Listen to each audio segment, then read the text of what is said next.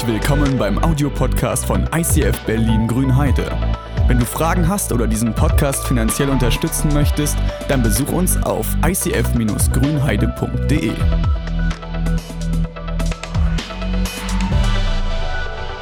Vielen Dank bisher schon. Also sehr, sehr interessant, sehr cool. Wir sind, wir haben uns das überlegt, weil wir stecken in den letzten Tagen vor Ostern. Es sind 40 Tage und das ist die sogenannte Fastenzeit in der Leute sich bewusst auf Ostern vorbereiten. Und wir haben gesagt, wir machen das auch. Wir wollen uns auf diese Zeit mit Ostern einstimmen und wir haben uns verschiedene Ich Bin-Aussagen von Jesus rausgesucht, die wir uns anschauen, die wir näher betrachten werden. Ich weiß nicht, wie du dich auf die Osterzeit normalerweise vorbereitest. Vielleicht fastest du irgendwas, vielleicht hast du einen Bibelleseplan, der dir das irgendwie erklärt. Vielleicht machst du auch gar nichts, weil Ostern für dich gar nicht so eine große Rolle spielt bisher dann lade ich dich ein, dich in diesen Wochen mit uns, mit diesen Ich bin-Worten zu beschäftigen. Wir sind ja im Wahljahr, das Superwahljahr ist es, glaube ich, nicht, aber es sind sehr viele Wahlen für uns Brandenburger.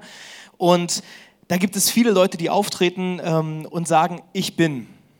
Ich bin der richtige Mann, ich bin der mit den Antworten, ich bin der mit den Lösungen, ich habe das richtige Team, ich kenne die Wege, die wir, die wir gehen müssen. Und da tauchen Ich bin-Worte irgendwie häufig auf. Und ich merke, dass wir selbst immer wieder erlebt haben, dass Leute ihre Wahlversprechen nicht unbedingt total halten oder nicht halten können aus verschiedenen Umständen. Und deshalb geben wir manchmal auf diese Ich bin-Worte nicht so viel. Und ich möchte dich trotzdem ermutigen und einladen, diesen Ich bin-Worten von Jesus nochmal Gewicht zu geben. Sie zu prüfen und zu sagen, okay, Jesus, wenn du das sagst, ich bin der Hirte, wie das heute heißt, dann will ich das mal herausfinden, ob das stimmt. Dann will ich dir mal eine Chance geben, dich zu beweisen. Dann will ich mal in dieser Osternzeit herausgucken, gibt es denn Dinge, wo ich das erlebe oder wo ich das erleben kann. Und wir schauen uns heute an, ich bin der Hirte. Wir haben das schon in Schäfer vorgestellt, äh, weil uns Hirten eben oft nicht so im Alltag unterkommen. Schafe sind uns nicht mehr so im Alltag so äh, bekannt. Also manchmal sehen wir sie noch im Dönerfleisch oder auf dem Teller irgendwie, aber so richtig haben wir mit Schafen manchmal nicht viel zu tun. Vielleicht das gute Leder, was wir dann für irgendwelche Taschen brauchen. Ja, aber deshalb ist es gut, dass wir Erklärungen haben. Was steckt da eigentlich hinter? Was für eine Vielfalt steckt da eigentlich drin? Welche Tiefe kann das bringen? Und wenn Jesus sagt, ich bin der Hirte, oder ich bin der Hirte, ich bin nicht das Schaf, ich bin der Hirte, ihr seid die Schafe, dann, dann steckt da viel drin. Und ich möchte gerne euch ein paar Unterschiede zwischen Schafen und dem Hirten vorzeigen oder aufzeigen. Und zwar, es heißt, und das haben wir schon gehört, ein Schaf kann schnell verloren gehen, weil das hat manchmal nicht den richtigen Blick. Weil es hat manchmal nicht den klaren Blick, man sieht nicht den ganzen Weg unbedingt. Ein Schaf will geführt werden. Also der erste Punkt, ein Schaf geht schnell verloren, aber der Hirte gibt Orientierung. Der Hirte gibt eine Orientierung und er führt. Also so ein Schaf, wie wir es hier haben, dass das, also dieses Schaf, das kann sehr schnell verloren gehen. Der Besitzer, der würde sich äh, sagen, ich setze mich dafür ein, dass das nicht verloren geht. Aber dieses Schaf, es, es, es, es will fressen, es frisst Gras, es geht über die Wiese und frisst. Es guckt nicht total weit, weil der Blick ist nicht so geschult, ist nicht so da, ist nicht so ausgeprägt. Und dann geht so ein Schaf und frisst und futtert und denkt, ach, hier ist es ja schön und so, und dann geht es auch hier weiter und düdel, und so. Und es frisst sich so durchs Leben. Und ich weiß nicht, ob ihr das kennt, manchmal sitzt man abends mit Freunden zusammen und man spricht über dieses Thema und dann kommt man auf dieses Thema und hat das andere noch gar nicht fertig. Aber man, man schweift so ab und, und findet sich so seinen Weg. So, so geht das Schafen manchmal auf der Wiese. So geht es uns Menschen manchmal auch, wenn wir durchs Leben gehen, weil das finden wir jetzt so schön und dann gucken wir weiter und sehen, das ist jetzt auch schön und plötzlich sind wir an einer Stelle, wo wir gar nicht erwartet haben, dass wir sind. Und manchmal geht man sogar verloren. Manchmal ist man irgendwie orientierungslos und ist irgendwie abgekommen, fühlt sich so leicht verirrt. Ich weiß nicht, ob jemand schon mal verloren gegangen ist von euch. Oder vielleicht fühlst du dich manchmal verloren. Du bist nicht menschlich gesehen verloren, du bist ja immer noch unter Leuten, aber manchmal fühlt man sich verloren angesichts mancher Probleme, die man hat. Oder weil man irgendwie merkt, der Druck steigt und du müsstest, du denkst, du müsstest jetzt alles Mögliche tragen und versuchst durchs Leben zu kommen. Dann habe ich zwei Verse für dich die wir vielleicht kennen. Manche kennen diesen Vers aus dem Psalm 23, also ein ganz bekannter Psalm im Alten Testament. Da heißt es, du bist der gute Hirte. Da schreibt David, König David, über seinen Gott. David ist als Hirte aufgewachsen ne? und er sagte über seinen Gott, du bist der gute Hirte. Du führst mich zum frischen Wasser. Meine Seele kann bei dir auftanken. Noch ein anderer Vers, wo Jesus was sagt, komm zu mir, wenn du unter der Last des Lebens leidest. Du bist doch kein Lastentier ich will dich erquicken. Du bist doch ein Schaf, ich kann doch nicht alles Mögliche, du bist ja kein Esel. Also ein Esel kann man beladen oder, oder eine Kuh oder weißt du so, aber, aber ein Schaf ist kein Lastentier. Die Last, die will ich auf dich nehmen. Ich bin der Hirte, ich trage das. Ich will dich erquicken. Also ein guter Hirte, der nimmt dir die Lasten. Der nimmt dir diese Dinge und er führt dich. Ich habe mal, ich habe vor einigen Jahren in einem Jugendzentrum gearbeitet ähm, und wir haben auch immer wieder Ausflüge gemacht. Wir sind immer mit den Jugendlichen irgendwo hingefahren und als Leiter gewöhnst du dir diese Eigenart an, dass du durchzählst. Also so, weiß nicht, ob du das kennst, wenn Conny mit den Kids unterwegs ist, du zählst immer so 8, 9, 10, 11, 12, alle da. Wunderbar. Das habe ich mir angewöhnt, dass das ist, irgendwie steckt irgendwie drin. Und ähm, gerade die Teens, mit denen ich zu tun hatte, die waren jetzt nicht unbedingt immer so folgsam. Also die sind jetzt nicht unbedingt immer in Reihe und Glied gegangen, sondern die waren auch so ein bisschen, ach, da ist ja cool und so und H&M, ich muss da jetzt hin und was auch immer. Also die, du musstest diese Rasselbande irgendwie managen.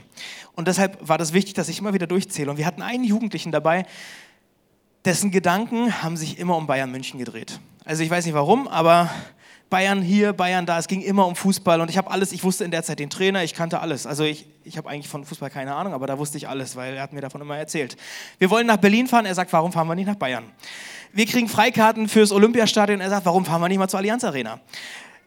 Wir machen Sightseeing irgendwie in Berlin und er sagt, wollen wir nicht mal im Bayern-Fanshop gehen? Also es dreht sich immer um Bayern München. Wir machen eine Tour durch den Reichstag, also bei einer Tour durch Berlin waren wir im Reichstag, alles schick, wir gehen raus und zählen alle durch, alle gut, ja, er ist dabei. Ähm, dann laufen wir am Brandenburger Tor entlang. Dann denke ich so, okay, groß belebter Platz, wir machen ein Foto, gucken, was sind alle da und so, immer schön durchzählen.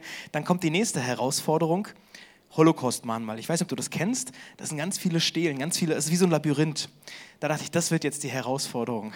Ich habe allen erklärt, wenn ihr verloren geht, ist alles nicht schlimm, kann ja passieren, dass ihr irgendwo rauskommt, wo ihr nicht rauskommen wolltet wenn du jetzt bei den Häusern bist, guck auf die andere Seite, weil da ist eine Straße, da ist der Park. Auf diese Seite musst du zurückgehen und da an der Ampel treffen wir uns, dann und dann.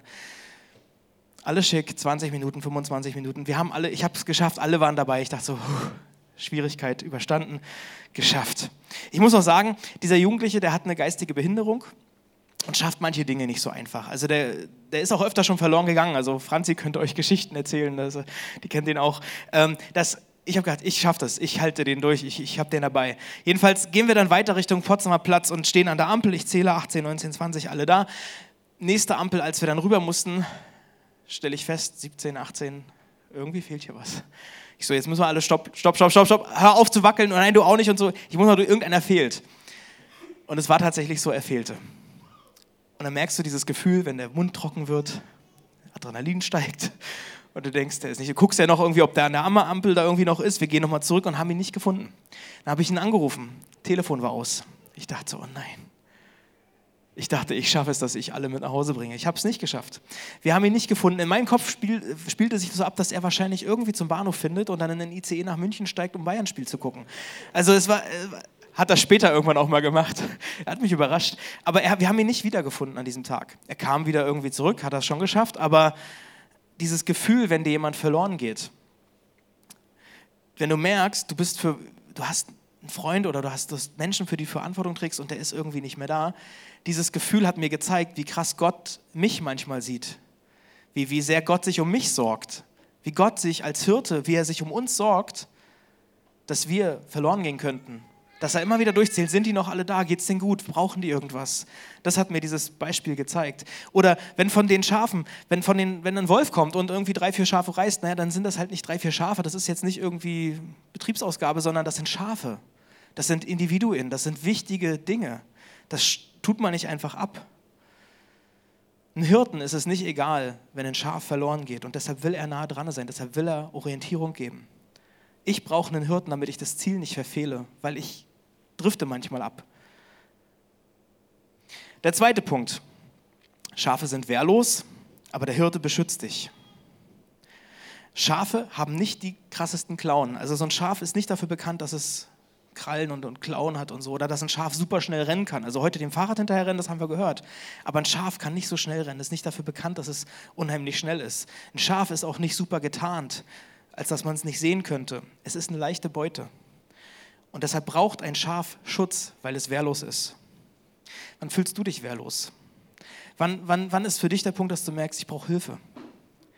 Vielleicht, wenn Leid in dein Leben kommt, wenn du mit Ungerechtigkeit konfrontiert wirst. Manches ergibt keinen Sinn und man denkt sich, ich weiß da nicht mehr weiter, ich kann es mir nicht erklären. In der letzten Woche, da hat ein Freund ähm, aus einer anderen Gemeinde, der hat gesagt, wir, haben, wir brauchen Gebet, wir haben einen Jugendlichen, der ist umgekippt und wir wissen nicht warum. Die haben ihn ins künstliche Koma versetzt und wir wissen nicht weiter. Die Ärzte haben keine Ahnung, warum, warum das passiert ist und wie das geht. Und das ging in dieser Woche so ein Auf und Ab in der, in der Gemeinde, irgendwie mit Freude und Euphorie und Gebet und auf den Tränen und hin und her.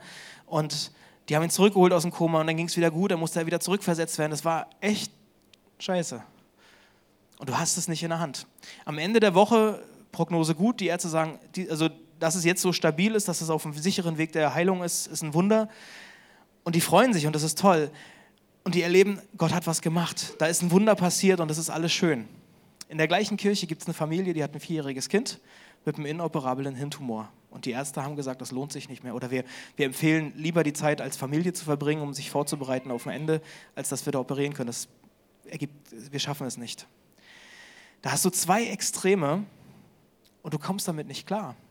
Du bist wehrlos du stehst irgendwie da und hast keine Antworten. Das sind doch die Momente, in denen wir merken, wir sind schutzlos ausgeliefert dieser Welt. Wir sind diesem Leben ausgeliefert und haben nicht immer alle Antworten. In so Momenten bist du hilflos, du bist wehrlos und merkst, ich habe es nicht in der Hand. Mir sind die Hände gebunden. In manchen Situationen sind mir die Hände gebunden. Vielleicht bist du in anderen Situationen wehrlos. Du willst Dinge tun, willst irgendwas verändern und du merkst, es geht nicht dir sind die Hände gebunden. Dich klagt jemand an und du musst da durch. Du hast irgendwas nicht getan, aber der, der bringt dich vors Gericht und du musst da dann durch. Es ist nicht schön, wenn du dann keinen Hirten hast, wenn du nicht erlebst, dass jemand für dich kämpft, der dich beschützt, dann bist du allein und dann bist du hilflos. Ich hole mal aus Psalm 23, aus diesem bekannten Psalm, noch einen, einen Vers heraus. Da heißt es, und ob ich schon wanderte im finsteren Tal, den kennt man den Vers, ob ich schon wanderte im finsteren Tal, fürchte ich kein Unglück denn du bist bei mir, dein Stecken und Stab trösten mich. Da steht nicht drin, dass es keine schwierigen Zeiten gibt. Da steht auch nicht drin, dass du als Kind Gottes, dass du als, als Christ, dass du keine Probleme hast oder dass du immer alle Antworten hast und immer alles funktioniert. Das steht da gar nicht. Als Schafherde, gerade in, in, in Israel oder so, im Orient in der Zeit, da wurdest du auch von einem Gebirgspass zum nächsten geführt. Und was liegt zwischen zwei Gebirgen, zwei Bergen? Meistens Täler. Das sind Dinge, wo es unwegsam ist. Zeiten, wo der Schatten länger wird, wo, wo das Dunkel irgendwie dunkler wirkt. Diese Zeiten, die kennen wir auch. Und dann zu wissen, dass du nicht alleine bist, dass es jemanden gibt, der dich führt, der für dich kämpft und sagt, okay, ich kenne diesen Weg, ich sorge dafür, dass du nicht abstürzt. Ich, ich halte meine Hand und ich leite dich. Dann, das brauchst du, das brauchst du in dieser Zeit. Jesus sagt, ich bin dieser Hirte. Ich bin bei dir und ich gebe dir Mut direkt danach steht in diesem Psalm 23 noch ein Vers. Und zwar hat König David den geschrieben und da heißt es, du bereitest vor mir einen Tisch im Angesicht meiner Feinde. Und du kannst dich da hinsetzen, du kannst auftanken. Und König David, der wusste in dieser Zeit, es sind Feinde hinter ihm her, es sind Leute, die es nicht gut mit ihm meinen. Der Druck wird größer. Und sich dann hinzusetzen und zu essen und zu trinken und auszuruhen, das klingt irgendwie widersinnig. Aber das zeigt mir Gottes Logik manchmal. Also, dass Gott Dinge manchmal anders betrachtet als wir. Ich denke immer, wenn man sich in so einer Situation, wenn der Druck über dich einbrechen will, wenn du dich dann hinsetzen kannst und sagst, ich tank jetzt auf, das ist, das ist, das ist so wieder, das ist, da, brauchst du so eine Arschruhe irgendwie. Also so haben wir immer gesagt, das ist so ein Frieden in dir, so, ein, so eine innere Ruhe, dass alles gut werden wird, das, das, also das geht menschlich nicht. Jesus sagt, ich schenke dir das, ich schenke dir diesen Frieden in dein Herz. Das gibt im Neuen Testament ein Vers, da heißt es, macht euch keine Sorgen. Macht euch keine Sorgen über das, was kommt. Ihr dürft in jeder Lage zu Gott beten. Sagt ihm, was euch fehlt, wo der Druck da ist, wo ihr Dinge nicht versteht und dankt ihm. Und dann wird Gottes Friede, der all unser Verstehen übersteigt, das ist diese Arschruhe manchmal, sich hinzusetzen und sagen, okay, jetzt tanke ich nochmal auf, der Druck wird groß, ich muss jetzt erst recht mich hinsetzen, dann wird Gottes Friede eure Herzen und eure Gedanken bewahren weil ihr mit Jesus Christus verbunden seid, dann ist nicht alles easy. Aber eure Herzen und eure Gedanken sind bewahrt. Der dritte Punkt. Schafe sind stur und eigensinnig, habe ich gelesen. Schafe sind stur, sie haben ihren eigenen Willen, sie sind wie Menschen, wie wir Menschen, eigensinnig, aber der Hirte kennt dich. So ein Schaf kann recht eigensinnig sein, beziehungsweise ich habe eine Situation gelesen, dass wenn, wenn Schafe so aufsteigen auf den Berg und manchmal zwischen zwei, zwei Steinen hängen bleiben oder da nicht durchkommen, dass sie, also, dass sie trotzdem weiter wollen. So, wenn wir vielleicht in der Tür drinnen durchgehen wollen, die irgendwie ein bisschen für unsere Schultern nicht breit genug ist oder so, also muss schon eine sehr enge Tür sein bei mir, ja, aber dass du dann trotzdem weiter willst. Dass ein Schaf, das würde nicht auf die Idee kommen, zurückzugehen und es dann irgendwie außenrum oder so, sondern es will durch, es hat seinen Willen. Ich habe diesen Weg doch eingeschlagen, ich will durch. Und wenn dann einer kommt und versucht, dem Schaf zu helfen, dann kriegt das noch Panik und denkt, jetzt erst recht nochmal durch, recht nochmal durch. Manchmal sind wir auch so dass wir unsere Vorstellung von der Welt haben, von unserer Wahrheit, wie es ist und wie es läuft. Und vieles stimmt ja auch. Aber manchmal merken wir nicht, dass wir irgendwo feststecken, dass wir auf dem Weg sind, uns zu verrennen. Manch einer denkt, ich kriege immer nur die schlechten Kerle. Eine Frau, die denkt, ich, ich, ich habe immer den Fehlgriff. Vielleicht suchst du an den falschen Orten. Vielleicht steckst du in diesem Muster drin, vielleicht auch ganz unbewusst, dass man sich immer die falschen Typen nimmt dann brauchst du jemanden, der den Blick von außen hat auf dein Leben, der guckt und sagt, okay, so und so sieht es aus, ich kann dir Dinge erklären, ich kann dir helfen. Ein anderer sagt vielleicht, ich bin immer pleite. Ja, also ist schon der zehnte und äh, mein Geld ist aus. Ja, es kann sein, dass, es, äh, dass du einfach nicht gelernt hast, Nein zu sagen. Dass du nicht überlegst, vorm Kauf, brauche ich das oder brauche ich das nicht.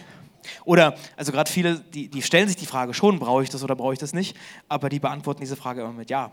Weil also, ne, also das habe ich ja dann irgendwann auch gelernt. Aber nicht alles, worauf du Lust hast, ist das, was du brauchst. Das ist eine wichtige Lektion, die man manchmal lernen muss. Weil wenn ich alles mir anschaffen würde, was ich, worauf ich Lust habe, dann bräuchte ich aber noch einen Bauernhof und weiß nicht was alles. Also Lust hätte ich auf vieles, aber ich brauche nicht alles. Manch einer denkt vielleicht, ich muss noch mehr arbeiten, ich muss noch etwas tun, um das Projekt jetzt abzuschließen, dann habe ich wieder Zeit für die Familie. Und ja, das gibt diese Zeiten, wo man auch mal im Job Vollgas gibt, wo man mal aufdrehen muss. Man sagt, okay, ich muss jetzt auch durch, es ist eine harte Zeit und da kommt auch wieder der, der normale Alltag.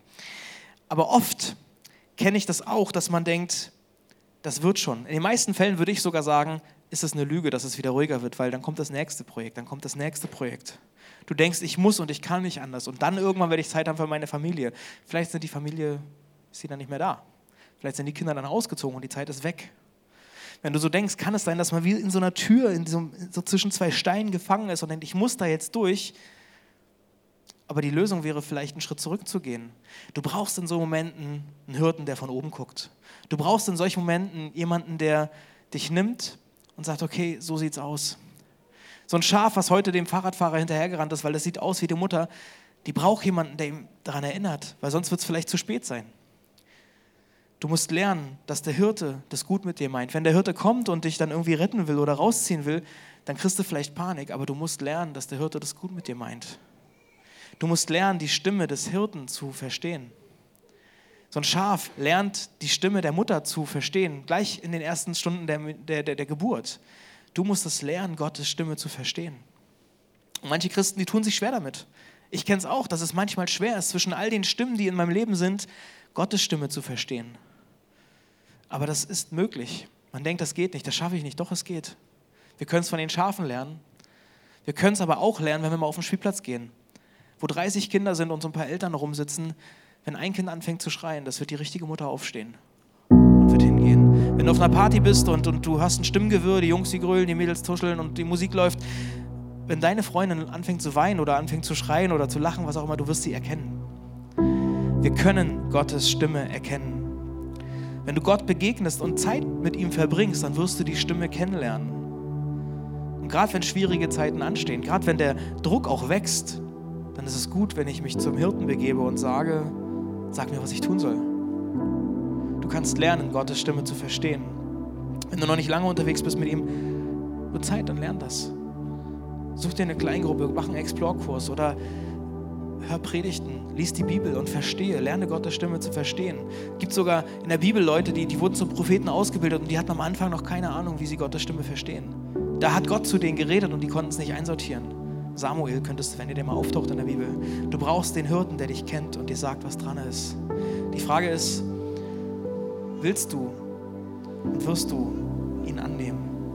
Weil Jesus sagt, ich bin da für dich. Und das ist ja nicht automatisch, dass man mit Gott lebt. Die Frage ist, willst du das? Ich will noch einen Gedanken geben, es gibt um dich herum einen Kampf. Es gibt einen Kampf um dich, nicht um deine Aufmerksamkeit. Wer ist jetzt wichtiger? Oder den Kampf um die Zeit oder um dein Geld, sondern es gibt einen Kampf um deine Seele. Es gibt Wölfe. Es gibt den Wolf, der dein Leben kaputt machen will. Es gibt den Wolf, der um dich kämpft, dass er dich reißen möchte. Und Gott sieht das, er sieht diesen Kampf und hat eingegriffen. Hat eingegriffen, hat Jesus, das ist die Zeit, was wir Ostern feiern, wisst ihr vielleicht gar nicht, aber er hat gesagt, Jesus kommt auf diese Welt und stellt sich schützend vor die ganze Herde und wird das Opferlamm, das gerissen wird, damit wir leben können. Das finde ich total krass. Die Frage ist, will ich das annehmen? Gott hat das Wunder nicht nur getan, Jesus wieder aufzuerwecken, ihn lebendig werden zu lassen, sondern den Heiligen Geist zu schicken, dass der in uns leben kann. Das ist Gott in uns, der Hirte in uns, der zu uns redet, der zu uns spricht. spricht.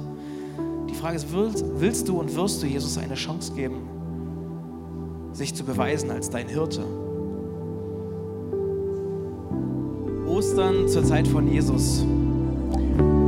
Der Wolf steht vor der Tür, der letzte Abend vor der Kreuzigung. Jesus macht an diesem Abend Folgendes. Er nimmt sich seine Freunde zusammen und lädt sie zu dem Tisch ein. Er sagt, wir machen jetzt kein Plantreffen, wie wir die Welt retten, wie wir die Kirche aufbauen, wie auch immer, oder wir machen theologische Bibelstunde, sondern er sagt, wir werden uns jetzt hinsetzen und Zeit miteinander verbringen und Gott Danke sagen für das, was wir haben.